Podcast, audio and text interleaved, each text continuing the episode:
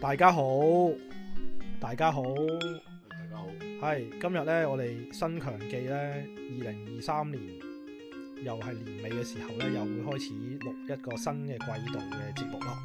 咁而家我哋呢，就經過阿強呢，好努力咁樣周圍去揾嗰啲 partner 啦，因為揾咗成年，終於揾到一個重量級嘅 partner 啦，就係西門啦。嘿，大家好，大家好， 我我真係重量級㗎，話你聽 我我係三字頭㗎，網上係， 係啦，咁所以阿邦就嚟監場啦，咁啊，咁啊西西門本身咧就係、我哋 SUTF 嘅一個新人啦，咁啊已經係做咗幾場表演，啲飛都賣晒啦，咁所以咧我係見到佢個食量都好驚人，亦都好識食，咁所以喺機緣巧合嘅時候，某一日嘅試 get 會我就邀請咗佢做我嘅新一季嘅 partner。咁啊，希望新強記就誒、呃我哋一齊做做起佢啦。之後就會好多新嘅發展咁樣樣啊，會可能會去拍拍片啊，或者去揾一啲合作方啊咁樣去做起呢個飲食系列啦咁樣樣。咁啊，都唔咁正經啦，唉、即係西門嚟到，其實我哋成個節目嘅風格都會變嘅。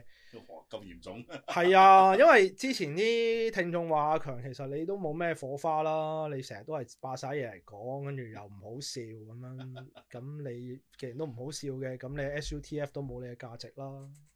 咁你唔 好講講呢啲， 越講越誇張，你真係，嘿，又是你 係啊， ，OK，喂西門，其實點？你講下你自己係咩料？咩咩咩咩咩底份先哇啦？，嗯講下自己咩 料，好好勁咁樣講到好似。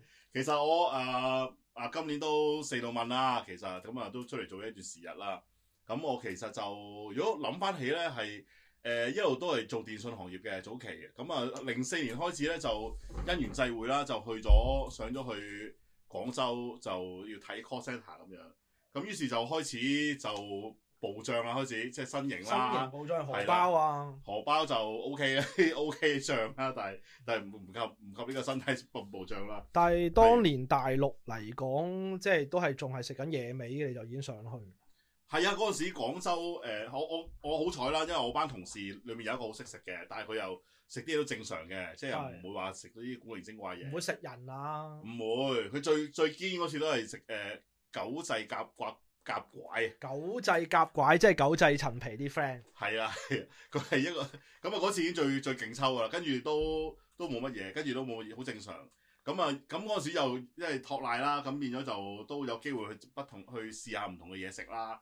咁同埋嗰陣時零四年喎，廣州嗰陣時其實指數又唔係好高，咁但係咧都仲有啲有啲鄉村風味嘅，咁就變咗都好多唔同嘅嘢食過咯，好好得意嘅都。嗯，咁啊講下你誒點解會誒、嗯即係咁識食，即係同你嘅工作係咪定你自細就好識食，定還是係你俾啲豬朋狗友帶壞咗，搞到你而家咁身形暴長？你哋以前唔係咁咁樣嘅咧？哦，呢、個呢、個就好長篇啦。呢、個第一件事啦，其實新型我暴漲有兩個時期嘅啊。第一個時期就係誒細個，因為我好多親戚喺台灣，咁啊去台灣咧就誒啲親戚好錫我哋嘅，嗰陣時好細個，小學生年代，小學生、中學生嘅時候，咁係咁帶我哋周圍去食嘢。咁嗰陣時係第一次暴漲啦，我哋 即係第一次大戰一樣咧，就第一次暴漲，開始就肥咗一個圈啦。咁啊，嗰、個有機會我再詳細講啦，台灣又又係好多有趣 嘅嘢嘅。咁跟住落嚟咧，就頭先咁講啦，去到零四年左右啦，就喺上廣州做嘢。嗰陣時咧，一個禮拜喺上面 stay 大概三到五日之間啦。咁啊，咁因為嗰廣州嗰陣時都民風淳朴啊，咁啊，即係大家都以為，唉、上大陸你去滾啦啊咁樣。咁唔係嘅，廣州冇乜啲咁嘅嘢嘅。嗯，咁啊，反而係有個同事咧就好中意食嘢，就帶我哋周圍去食，即係走啲去啲誒、呃深山啊，有時去某啲鋪頭啊，咁啊跟跟埋一齊去食，咁啊開始就第二次暴漲咯。咁嗰陣時就犀利啦，嗰陣時開始就開始一路就暴漲之類暴漲到而家啦，咁樣。嗯，咁所以呢個身形就隨住嗯，即係呢二十年你嘅生意啦，或者你嘅收入而不停咁樣上升。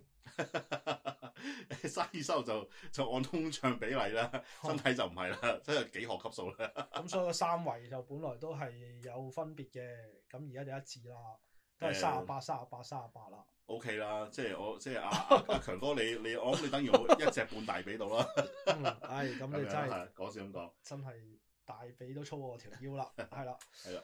咁啊，你講下你嚟緊，即係其實你對呢個節目啦有咩打算啦，或者我哋其實第一二集咧，我都有做過功課嘅，即係各位聽眾就集中講即係阿西門啦，喺國內即係大灣區啦，而家叫做嚇嘅飲食嘅生涯咯。嗯因為誒、呃其實我哋成日都講咩職涯規劃啦，咁但係我哋喺飲食都都都都有規劃噶嘛，即係我今日早餐食咩，晏晝食咩，夜晚食咩，宵夜食咩係嘛？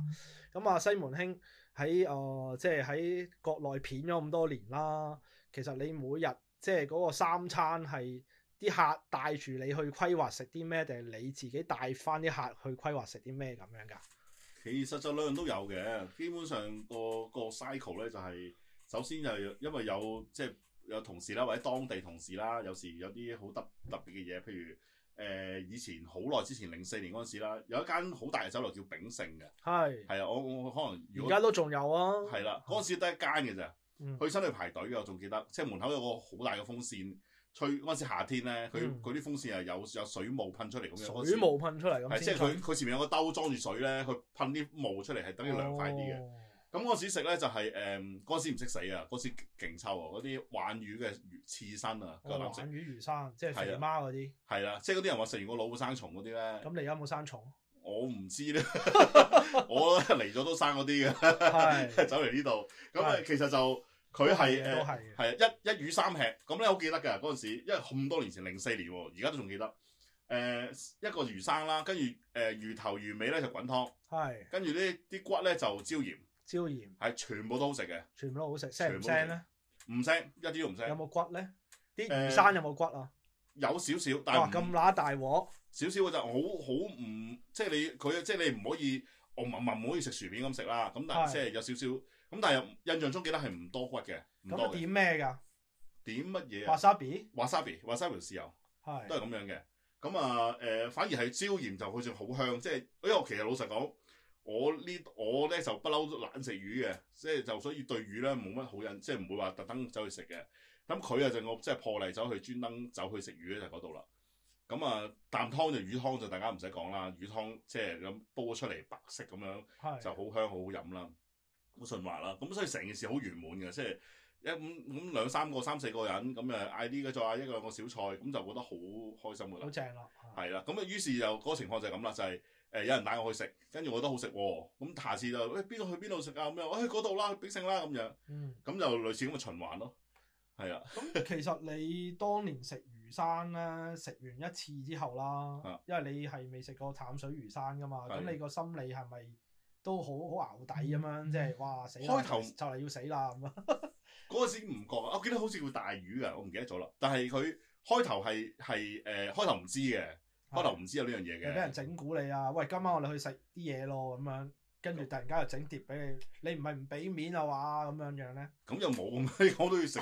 去食雞泡魚，都唔知食乜嘢古靈精怪。唔係唔係唔係，即係誒開頭有啲咁嘅擔心，但係就誒、好到我真係知呢件事有少少擔心啦，就變咗反而哦食少啲啦咁樣，或者佢有我我記得好似第二隻魚就好啲嘅，咁就就叫第二隻啦咁樣。咁啊，我諗係後生啦，後生唔識死啊嘛！我哋嗰時都係好食就食㗎啦，咁即係係怕咩啫？邊有咁易啊？咁嗰樣時識你老婆未㗎？嗰時未，嗰時未，誒所以就乜都食。唔好咁講，好 難答。啊唉， 我老婆聽嘅呢個。個 好啊尖我答話你乜嘢都食啫，食落口啫。係係係係係，喂咦咦你 講講咩？係咯，咁啊喺大致個經歷就咁咯，就係哎誒人哋帶我去，咁好味，咁帶人哋去，咁同埋有時有啲係當地同事指誒就指教嘅，咁誒就係譬如嗰陣時好記得㗎，喺誒一德路啊，唔知大家有冇印象？知。咁誒嗱 detail 真係唔記得啦，因為好多年前，我零四零五嗰啲時間，嗯，誒羊雜湯羊雜湯係啦，咁係點好樣啱羊口雜咧？誒，佢係一碗仔嘅啫，佢係一個好似普通盅嘅，即係你比飯碗大啲咧，一個盅咁樣嘅嗯。咁咧，裡面係啲白色嘅湯，好記得白色嘅。白咁色嘅同埋咧係誒有啲好似牛雜咁嘅嘢，咁嘅嘢，但係羊雜嚟嘅，所以落胡椒粉有少少，但係佢唔唔腥唔唔騷嘅，唔錯。但係就好香嘅誒、即係呢個即係我唔好難形容，即係湯咯，即係有好香嘅湯，即係誒好濃嘅誒肉肉肉煲嘅湯咁嘅味咯。咁但係就係、係一個酒樓嚟嘅，係飲夜茶嘅夜茶嘅。咁啊，其中一樣嘢係呢樣。嗯咁又係咦好味喎，因為羊雜又係羊又我又唔係太偏好噶嘛，嗯，羊啊雜湯即係聽到我都掉掉頭走啦。食完會發興噶，誒唔怕凍我真係， 食完真係唔怕凍，唔怕凍啫。我係唔怕咁我以為未至於發有啲興嘅有啲部分好似個尿袋咁發熱啫。誒我唔唔答你。我諗唔會嘅，咁你羊雜呢啲嘢嚟到講啲下欄嘢，應該冇乜功效嘅，係，所以其實各位聽眾都唔需要太多幻想㗎啦，呢啲係都係下欄嘢嚟嘅啫，係啦。係啊，咁啊，再講下啦，你呢咁多年食嘅生涯啦，你喺大灣區都片咗廿幾年啦，係。咁其實夾夾埋埋，其實你即係喺呢個飲食嘅經歷嚟講啦，可唔可以話誒、呃都都見過晒咩大蛇屙尿啊？即係都唔矛底嘅，就算你整隻穿山甲俾你都唔驚嗰啲嚟嘅。誒咁我冇呢個追求嘅，因為又唔係特別好呢啲，係咁誒有時都因緣際會去。咁你驚唔驚先得㗎？你唔誒好 啫，而家就唔會驚，反而係有種尷尬。尷因尬。為有時你知誒、呃我好記得有一次係誒嗰次唔係做嘢，嗰次係細個上去，係第一次食水魚啊，哇！呢樣嘢好淆底。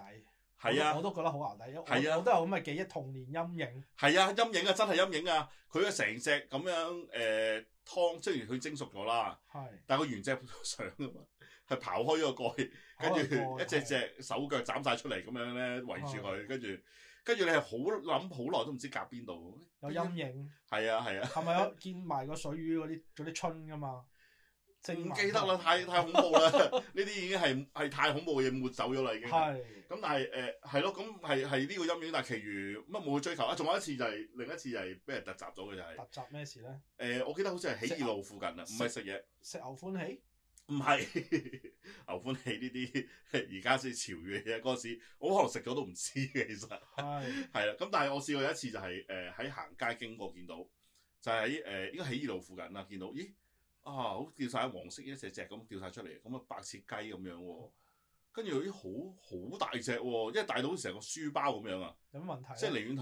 火雞嚟嘅，跟住係都以為係啦咁樣，跟住啲朋友同我講話，喂，有冇興趣試下？我咩嚟㗎？話白切狗哦， ，Holy shit！大鑊啦！白大鑊切即係即係佢係因為佢整到形狀一樣啊，即係係雞咧屈埋冇咗個頭咧，屈埋個頭咁係塞咁成隻，即係即係佢兩個大髀又夾起咗咧。，你離遠睇以為一個黃色書包咁大嘅雞咧，係我我好好奇，啊哇咁大隻白切雞，白切狗嚟嘅，係跟住哇，跟住就，呃因為我我又唔好咁，咁入到去啊？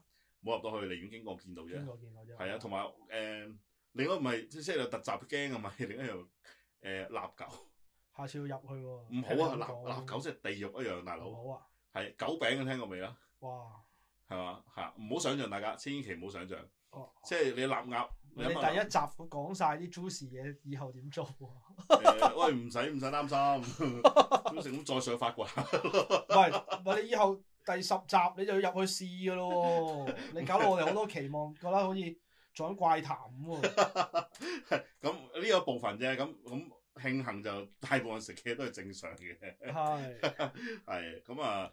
大家都講㗎啦，成日都話係喂大陸食嘢係點咧？就係、即係菜有菜味，雞有雞味，魚有魚味呢啲啦。即係講咗等於有講嘅嘢啦。係咯，咁誒、呃不過事實上都係嘅，事實上都係嘅。咁尤其以前嘅廣州咧，係佢啲味係比較誒、呃即係唔需要好複雜嘅烹調咧，佢本身個味道出咗嚟嘅。誒、嗯譬如咧，譬如肥係西老母雞嗰隻雞湯係嘛？誒呃係咯，雞湯或者係誒、呃我好記得譬如啲西洋菜煲湯啊，嗰啲西洋菜乾好成日啡色咁樣咧，係係咪西洋菜乾嗰啲？嗰有間嘢叫咩粗菜館定乜嘢，又係粗菜過香港嘅唔係㗎？廣州廣州都有但係我唔記得咗個名，總之係粗唔知乜嘢喎，啊，係唔知誒有咩粗咩粗咩長啦咁樣係咁係誒，即係真係好入味，係個湯即係個菜乾咪出到嚟，又唔會啲湯又係誒。呃有冇沙啊嘅菜乾喎？冇，佢係呃誒，我記得係啡色嘅，啡色，啡色嘅，咁啊好好多嘢都啡色㗎，你唔好用呢個形容啲湯啦，好多嘢都係啡色㗎。 好唔，因為好年代久遠，我記得係誒，佢、用菜乾同埋陳腎好似係，係係啦，咁就係、誒，佢、有一個好大嘅一個甕咁咁嘅嘢去燉出嚟嘅應該係，係咁咧變咗係佢唔會好多油，咁但係咧個濃湯就好濃嘅，係啊，同埋温度都好，即係好好夠熱嘅。咁其實都好正常啫，你啲係，但嘢。我食係過龍虎鳳喎，冇即係蛇貓 狗，知道，我呢個係好後期我先問人先知。係仲有冇貓頭鷹燉 雞。哦咁有啲咁嘅嘢咩？哇！我細個嗰陣時有，我嗰陣小學嗰陣時，我即係九幾年咯啊，我翻廣州咁啊啊，即係我就冇食過，但係我喺個台咁坐喺度見到啲大人食咯。哎不呀，過呢啲第二集再講啦。係係第一你你你仲有啲咩特別嘢想分享㗎？誒嗰陣時可能都係生活比較簡單啲啦，同埋嗰陣時當時誒廣州都係淳樸少少啦。係咁佢哋啲嘢咧就比較係誒、嗯即係唔會好貴，係啦，咁啊唔會話太 fancy。大概係咪一百蚊四個人食都夠啊？誒咁未至於即係咁上，即係如果你話夜晚食，可能都係三四十蚊一個，已經係講緊即係誒誒食得飽，又食啲嘢又好，唔係快餐式嗰啲啦，已經係係好正路嘅嘢嚟。咁係係咯，同埋誒炭燒生蠔咯，嗰時最多食嘅就係、係係啦，咁好記得㗎。嗰陣時係誒佢啲蠔就可以揀辣定唔辣嘅。咁我用炭火就將佢啲配料咧，有時係啲誒蒜啊、薑啊、辣椒啊鋪喺面度，跟住就用炭火烤。嗯咁烤到收晒乾晒先至就就送上嚟咁樣。咁啊，你可以揀哦，咁你可以一次揀誒誒，有一次嗌誒六隻咁樣，有三隻辣，三隻唔辣咁樣。嗯咁就食啊，有幾咩酒錢記唔記啊？得幾錢啊？我真係冇印象啦，呢個嗯，冇印象回憶一下咯，我會唔係會啊三蚊一隻嗰啲啊？你講緊二十年前喎，係係幾蚊隻嘅咋？唔誒，印象中唔過十蚊嘅，係。唔過十蚊嘅食。完有冇屙？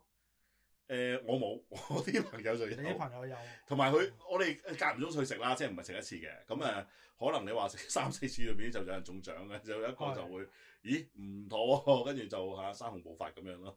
食完仲有冇做啲咩？嗯，啊仲嗌個粥食咯，係嗌個粥食咯。咁啊誒，佢哋好興嘅，總之喂嗌加半斤蝦落去好唔好啊？嗰啲咁嘅咁嘅嘢咯。嗯哦，咁你你咩粥都係啊，你加半斤蝦落去就好味噶嘛同。埋咩砂鍋粥啲 friend 係啊，exactly 係砂鍋粥。 係，即係當年已經有砂鍋粥啦，即係唔係係啊而家好深圳某間好興噶嘛，可能周圍都係唔嘅。係㗎啦，好耐之前已經有㗎啦。係我仲記得嗰度嗰個嗰個位置，即係有啲好好噏耷嘅樣嘅。嗰我唔知咩天河立交定嗰度附近咁係樣嘅。佢隔離嗰啲係賣車胎嗰啲咧，即係都係嗰啲啲叫紅紅黑碧洋少少啦，嗯，咁當好似年係啦，而家係我啦諗唔係啦。即係簡陋啲啊，又好似唔係好乾淨得晒咁樣，咁但係就好有風味咯。係，係啦，咁仲有啲咩？你係即係好記得好怪嘅。怪就未至於，哦，反而我廣州試過好多好，我係第一次咧，因為嗱由細到大有幾樣嘢唔係好食嘅，一就係魚啦，嫌麻煩啦，嫌腥啦，嗯，第二就係苦瓜啦。苦瓜。咁苦你而家瓜食唔食啊？而家食啊！而家都食而家食嘅啊當然因為當年喺廣州就係、咁有地有笪地方叫廣廣廣沙嘅，但係廣個沙嗯黃字嘅好似係咪黃沙咯。係啊廣沙。咁咧就係有有朋友有有同事帶我哋去食海鮮，嗰時第一次食啲好大隻嘅瀨尿蝦，係大隻就係即係好似你誒、呃即係好似而家而家都好興噶嘛。佢大概你當你你你伸你手掌中間個三個手指咁粗咯，係。加埋咁粗咯，咁啊長就差唔多係誒接近一尺㗎，差唔多咁點係。樣整啊？椒鹽椒鹽係啊，咁佢中間有條春嘅橙色嘅，好似擦紙膠咁樣嘅。係係咪食埋㗎？食埋好好食嘅，好好食添好。食嘅。咁啊，同埋咧就係、好啦，嗰次試完就有有人炒碟苦瓜出嚟，咁咧佢又唔得好得意喎，佢青綠色嘅，好淺綠色嘅，嗯，好新鮮個樣嘅。係咁嗰時我唔明食火鍋，咦咁試下先，好似食菜咁食，好清香，都有苦味嘅，唔嗯係好苦，但係好清香嘅。係咁嗰時開始就覺得啊，原來一啲唔食嘅嘢都咁好食嘅喎。咁於是就開始嗰陣時開始就乜嘢都夠膽試啦，除咗野味，即係多啲唔想食嘅嘢之外啦。其係他印象裏面唔覺得唔好食嘅嘢都試咯。係係啊，咁嗰陣時就開始呢樣嘢啦。係。咁仲有啲咩印象深刻嘅嘢？哇！印象深刻啊好多嘅，係 有啲有啲可能聽眾唔知有冇聽過嘅，其實嗰陣時有個有個誒、就叫炭燒生蠔，有幾笪地方嘅，其中一笪地方咧係有人妖去唱歌嘅。點解會有人妖啊？廣州喎，係啊，廣州啊，佢一個男人好似大 L，即係以前嗰唔即係係泰國喎。唔係泰國，係肯定係佢好似誒、呃大 L 咁嘅，即係咁我細大 L 大好老，係 L 係唱歌嗰個 嘛，啊咁嘅造唔係你型，啲後生啲聽眾唔知邊個。係啦，咁以為啊，你講大 S，總之係唔係大 S？個英文字母都唔同啊，大哥，哦又唔係大咪係 咪？唔係唔絕係唔對係，就唔係大咪啦，一個男一個女嚟噶嘛，唔係係啦同啊嘛，係所以咯，個樣好麻甩嘅，係長頭髮咁樣嘅，佢着住女人衫嘅，係咁咧就真係唱喺度唱粗口歌。係。但我唔記得晒粗口係啊歌個人係啊，但我唔記得咗，即係就係唱你唔知咩靚仔啊，乜乜靚仔啊，哦乜乜乜乜乜泰文嚟唱咁樣啦，唔係啊，廣東話點解會廣東話嘅人妖咧？係啊，而我哋係係啊唔知嘅咧，誒唔知嗰陣時可能亦係如如果嗰陣時東張西望咧，早 可能就已經周圍人係人都知嗯啦嗰，啲廣東話正唔正？正㗎哦正㗎，咁佢係每台走去唱歌誒，好似勾打上咁咯，啲係人咪可能俾十幾廿蚊啊，俾幾廿蚊佢，咁佢就喺度唱首歌咯，係，咁啊笑得好開心嘅，跟住佢造型係好騎呢嘅，但係誒、咁使俾 tips 我唱完咪俾錢佢咯。噶，係。係啊，咁佢又誒、印象中又冇人唔俾嘅，我唔知唔俾會唔會講粗口鬧你，我唔知我啊。諗打嘟你 啦，佢一個人打神單口你㗎咋啦，係係啊，好出名㗎。如果當年咧，如果有啲聽眾係當年喺廣州蒲過咧，肯定記得有個咁嘅人喺度啊。係。咁我但係 detail 我就真係細節我唔記得咗，但係我好深印象我嘅。哋咩嚟㗎咁樣？嗱，限你第三集揾翻啲資料出嚟，話啊翻俾大家點樣揾翻佢。你知咗 我我哋上廣州，可以兩個禮啊，拜你你揾到佢，我哋咪一齊上去揾埋佢一齊錄咯。哇！呢啲尋找尋找他鄉的故事，哇！呢、個好好勁喎！你個節目真係好好爆 㗎，係係係爆㗎。係咯。係咯仲有咧，仲有啲乜嘢啊？誒、其實係咯，其實好多，同埋有啲比較傳統啲咯，譬如話啲誒，我唔記得係咪叫半溪啊，即係半溪酒家係係啊，啦係啦係啦，又係啲誒，我哋去嘅時候都比較殘舊啲，好正，路 係咯係咯，我哋係正路唔正路都都去噶嘛，喎，係係啊，咁就係咯，第一次食係幾得意嘅，因為啊原唔知原來係咁樣嘅，係係係好古色古佢香，老字號啊嘛，仲有係啊北苑、半溪、廣州、大同啊嘛，大同係又啊執咗啦，嚇，仲有一間喺步行街，陶陶居啊嘛，係啦係啦係啦係啦係啦，陶居，不過嗰啲係又冇想像咁靚嘅其實。係嗰得個個名反而得個係名嘅啫，係啦係啦，我又唔講啲嘢真係好，我淨係唔記得咗有啲咩食過添，係啊係唔係好特唔係好記得，但係就係記得係坐得舒服嘅，同埋真係個地方係有同其他地方格局唔同咯。係係啊，咁啊始終都係誒有啲有啲歷史嘅價值喺入邊嘅。咁啊，廣州仲有啲咩記憶啊？因為下一集就唔係講廣州噶哦啦，有咩而家講埋？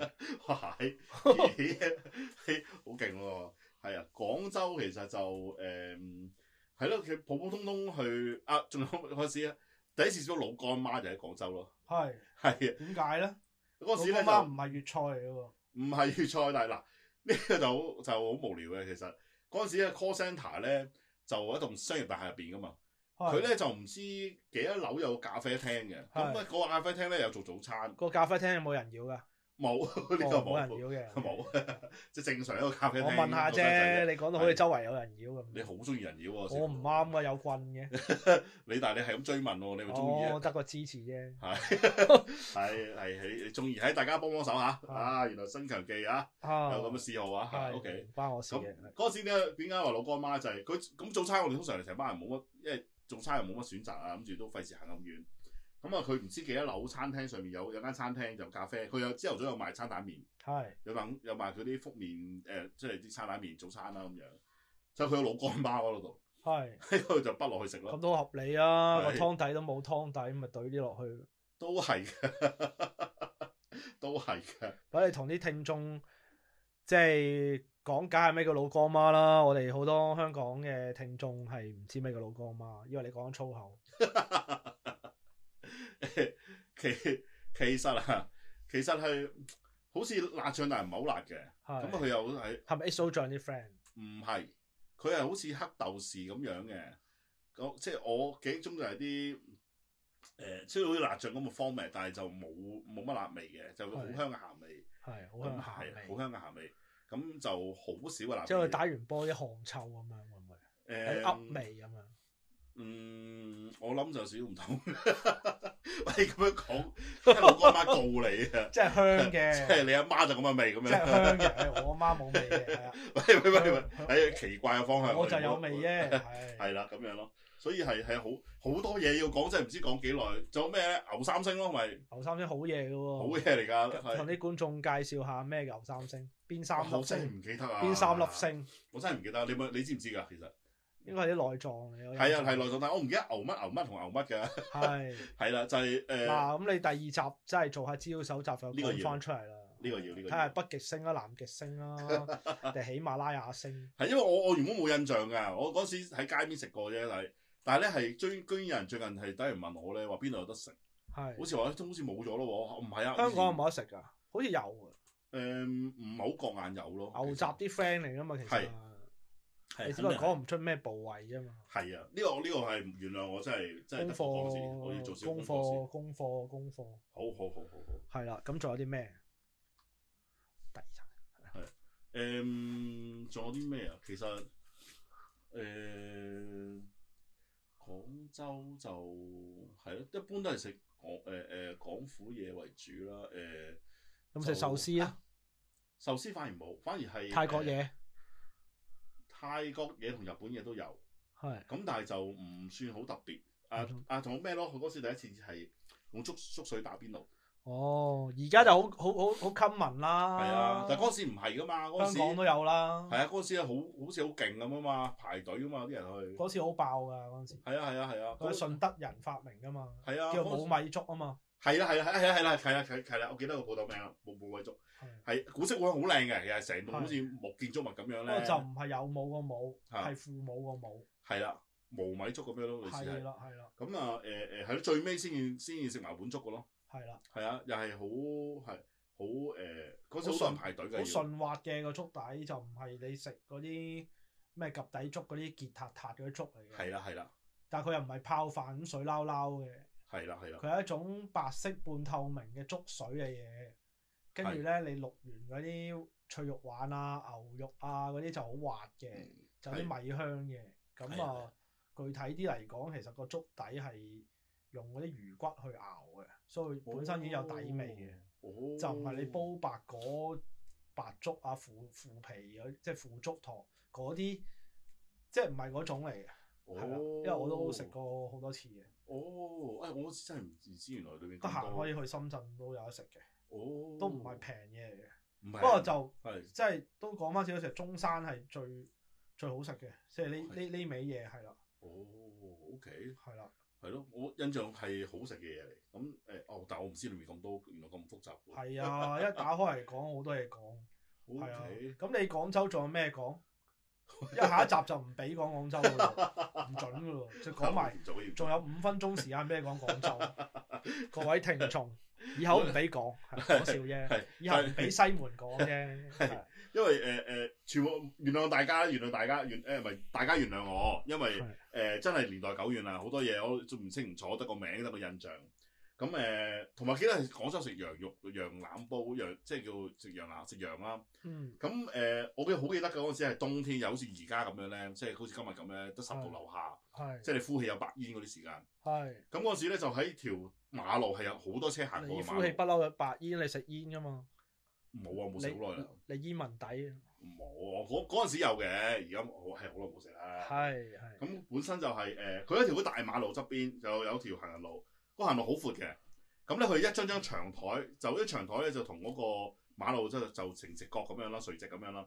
咁啊一張張台一百萬一行行咁樣咧坐滿晒人，全部都係喺度食羊腩煲，跟住係係啲白煙係咁縫縫縫，用炭爐嘅仲要係炭佬係炭爐，咁啊燒炭嗰啲行到聞到炭，係嗯炭佬羊腩羊腩煲，咁咧就成側邊因為凍啊嘛，天氣凍，但啲人坐晒喺出邊喎，咁啊又好誒凍，天氣好凍之餘咧，個個爐又好熱喎，咁啲人又呼氣又又煙又食又飲酒啊傾偈啊咁樣樣，嗯，好好氣氛嘅，好氣氛，係啊，嗰次見到好好食，跟住有同事帶我哋去食咧，就入去入面個廳坐，有冇腐乳出點噶？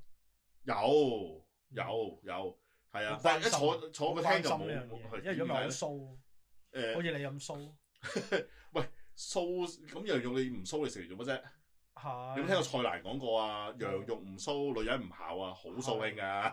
係，咁嗰啲係黑草樣嚟㗎啦，都係帶皮咁食㗎啦，係係食完又發興啦，跟住係，佢做啲羊架咯，同嗰啲咩誒孜然羊架咯。資源羊架，OK，係啊，真係真係慶下學㗎，食個喂真係慶喎，就係食完真係唔凍係喎。食完真係嬲都唔使着 嘅喎。喂，你其實你翻國內食誒、呃羊腩煲嗰啲羊咧，佢真係一係就海南嗰啲東山羊啦，啊一係就係黑草羊啦。係咁但係你喺香即係題外話啦，啊即係香港食羊腩煲，你知唔知羊邊度嚟㗎？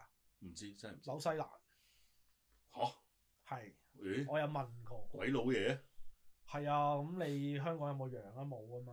哦，有冇特徵嘅咧？紐西蘭羊會唔會係其實呢樣嘢又真係我唔係食羊嘅愛好者，我答你唔到。哦但係可能因為來貨價會平過國內。哦嗰啲反羊而反而平過國內係啦，所以真係羊腩煲嗰啲其實都會係用紐西蘭嗰啲羊咯，聽講係哦咦咁咁樣。羊腩煲原來西餐嚟嘅，原來係啊， 你揾人問下係咪？係，咯，點腐揾人去試乳下係點咪？腐乳嘅西餐咁樣，係啊係啊，要攞個發蒜蓉包咁樣點下嗰啲汁都應該 OK 嘅，咦應係該係喎夾嘅，我覺得係。咦 OK 我試下先。係啊，喂，咁而家仲有啲時間，你啊會打算點樣誒講？即係同大家介紹下嚟緊第二集你特有咩打算，講啲乜嘢？誒呃嗱，或呢者頭去先邊係啦，頭先廣州就講完咗啦，係啦，頭先講啲遠期啦，冇即機係會講緊即係講緊咧好耐之歷史嘅事嘅嘢啦。咁我希望咁下集我會講下一啲咧，翻近期啲嘅嘢，因為近期我去嘅地方唔同咗啦。係近期咧我就唔喺廣州蒲啦，就去咗肇慶。點解去肇慶咧？誒、我 公司係肇慶，我以為你想食果蒸粽，哎係啊係啊係啊，肇慶好出名係種啊。係咁誒唔係淨係種嘅，仲有啲都仲有啲其他得意嘅嗰度度，同埋都可以講嘅少少誒，之前深圳遇到嘅一啲嘢啦。有冇人都妖？咁誒誒，哇！你真係好中意人妖喎！ 我問下啫，唉，我揾俾你啦，，真係我煩啊！問下 啫。你中意啲國國貨嘅人妖係咁嘛你？識講廣東話嘅人，如果未聽過，都係多數多數都係講泰文 嘅。好好好好揾啊揾揾揾揾！唉，唔好投訴唔好投訴，係係咯。咁我諗下次啦，可以講下呢近期啲嘢啦，係唔好再講。即係肇慶啊同深圳，係啦肇係慶啦就翻工焗去嘅啫。係，啊啦，咁你焗住就同啲客食定你自己食啊？誒呃兩樣都有嘅，不過最主要都係誒自己食為主嘅。咁但係又有又係撞到啲唔好嘅人啦，又真係啊帶我周圍食啦咁樣。有冇野味？誒、啊，反而又唔興喎，佢哋又唔冇唔又啲嘢正經嘅，冇乜特冇乜啲奇怪嘢喎。咁有冇食完發興？啊咩啊？食完有冇發興？食完發興，呃 誒窒添， 有啲食到興嘅真係。有冇埋單？單？有冇 埋單定人哋幫你埋單？有有 埋單，唔係咁複雜嘅。係其。實係咯，咁啊，可以可以講下咯，都幾得意嘅，係有啲嘢都好啊，咁樣嗱，咁我講多少少啦，因為即係我哋劇情需要咧，唔可以話停就停嘅，都要講埋佢嘅。咁樣我哋有商業版本、商業 standard 嘅製作嚟嘅。即係其實咧，西門頭先大家都聽咗佢，大概想像到佢咩體型啦，大概想像到佢係咩人啦，大概想像到佢咩身份啦，大概想像到佢嘅口味係咩啦。呢度因為我覺得成日話阿強，喂你成日都話自己呃誒喺、SUTF 又搞咩飲食啊，搞咩餐飲啊，又話以前誒點、樣點樣點樣。